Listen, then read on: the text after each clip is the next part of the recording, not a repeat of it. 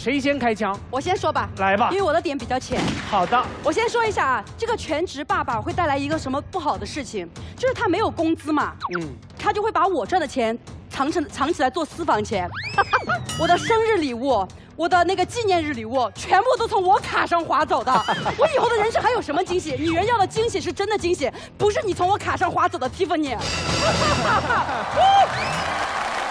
要不我来回应一个比较浅显的点。作为一个爸爸去外面工作，我的钱也是都要给妈妈的，我就这么回应。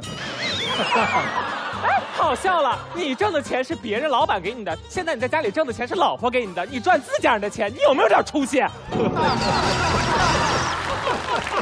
我可来劲儿了。我们说点实实在一点的观点哈。熊老师刚才还有对方的观点，就是全职爸爸就一定没有收入，这个事情属于历史。拍 vlog 上传还能接广告呢，这个时代待在家里自己做喜欢的事，创造收入的空间非常非常多。所以这种工作从现在就可以开始，根本用不要等到老婆赚几百万。好精彩啊！没错，所以老婆几十万，我也号召大家一样干，只不过老婆几百万，再加十分而已，就这么简单。嗯。哎，来，这就是没做过全职父亲。我带了一天娃子，我给你们说一下一天时间安排啊。早上六点开始起来要做饭了，七点钟要送孩子上学，孩子上学北京的路程一个半小时，去辅导班一共两个小时。你回不回家？不能回家就在那等，等完了一个半小时又送回来，一上午全搭了。回家要做饭，下午要买菜，收拾屋子，收拾碗，一天照顾完孩子要晚上八点半，八点半想拍微博了吧？孩子要睡了，只能拍自己。拍完自己要不要剪？要剪，剪到后半夜两三点。第二天七点孩子又上学，你敢干这活儿，第二天孩子就得迟到。你在录 vlog 的时候，如果剪片子，孩子突然把头给磕了，你年薪百万的老婆让你做全职，就是让你看好孩子。你在家里剪片子，把孩子的头给我磕了，我把你头给你掰断。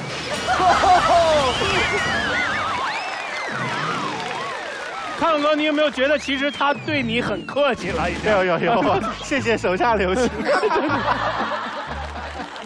冉高明所有的问题就是他只带了一天孩子，我带过一年孩子，而且我老没有老年薪百万，我连老婆也都没有。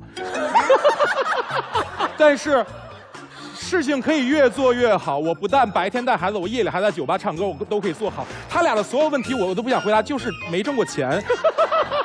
虽然说我们没有赚过钱啊，但是我看过经济学。我来说一个事儿来解决我们大家的后顾之忧。经济学上有一个词儿叫延迟满足，对吧？就是我们为了以后的利益，我们暂时忍忍，我们苦一苦。现在呀，你就跟我一起出去打工赚钱。我年薪九百万，你也不用赚那么多，你就给我赚个一百万，这样我们一年就有一千万，五年就有五千万。然后拿着这五千万，带着我们的孩子回我四川省德阳市中江县，我们老家的房子三十万一套，我们可以买一千套，这样我们收租过日子，完全在家，一家三口再也不分开，我们都是全职爸爸和妈妈。大王，大王，别着急啊！啊你们老家三十万一套，你拿五千万回去买一千套，好像好 像没学过经济学好像差点儿。首付 啊，首付，首付啊！反正就是个经济学。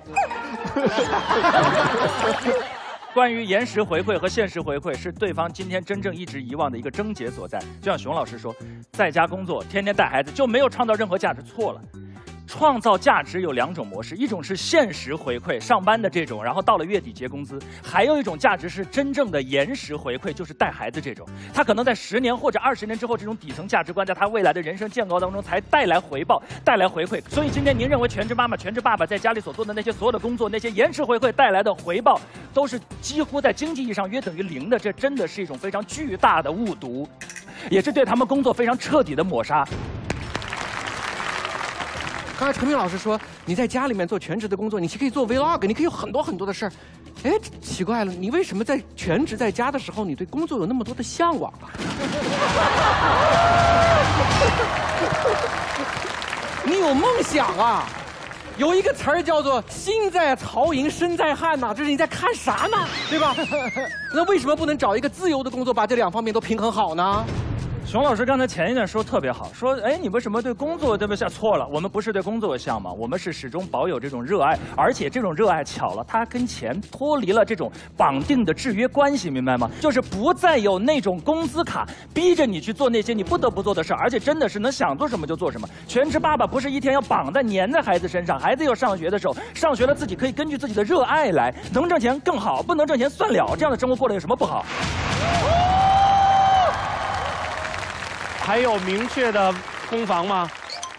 如果没有，我们就准备最后的结辩。OK，好，呃，熊浩结辩，哎、刚才陈明兄说我方是不是反对所有的全职？在某种程度上，我们可以非常坦率的跟大家说，我们是反对的。我们能够体谅，在中国的现实当中，不管是男性、女性，他回到家，他可能做全职爸爸，他可能做全职妈妈，因为他雇佣不起那个保姆。他盘算了，他他很艰难，他雇佣那个保姆的费用可能比他自己能够挣到的工资还非常非常的多，还要多。所以这部分人，我们我们很心痛，因为他失去了外面的世界。他这个那份工作对孩子的陪护有价值吗？有的，在未来会闪光吗？会的，但他失去了一个外面真实的那个世界。但你们这个家庭不一样，你们有好几百万。我们想说，钱应该成为拓展你自由的原因，而不是继续被限制。我觉得这个时代，这些有钱人应该做更好的榜样。他告诉我们，挣了钱，我们离自由更近，不是更远。谢谢大家。正方结辩，殊途同归，钱是我们奔向自由的原因，所以不要让男人再被那个工作束缚住了，让我们回到家里，有了这样的空间，我们才有真正去追寻自己热爱的空间和自由。我再强调一遍，那种所有找一份工作然后才有钱挣的时代，真的已经慢慢过去了。二零二零年了，这都什么时代了？我们有这样的空间，我们敢于给自己一份释放，我们多一点时间陪伴孩子，而在剩下的时间当中，你爱什么你就做什么。我也希望你做什么也能精什么，精了之后做得好，有这样的空间，有收入，挺好的，为自己鼓掌。没有也没有关系，来释放自己热爱。最后回到熊老师那句话，钱是保障我们自由的空间。那现在给我们一点时间，让我们奔向最终的热爱。谢谢。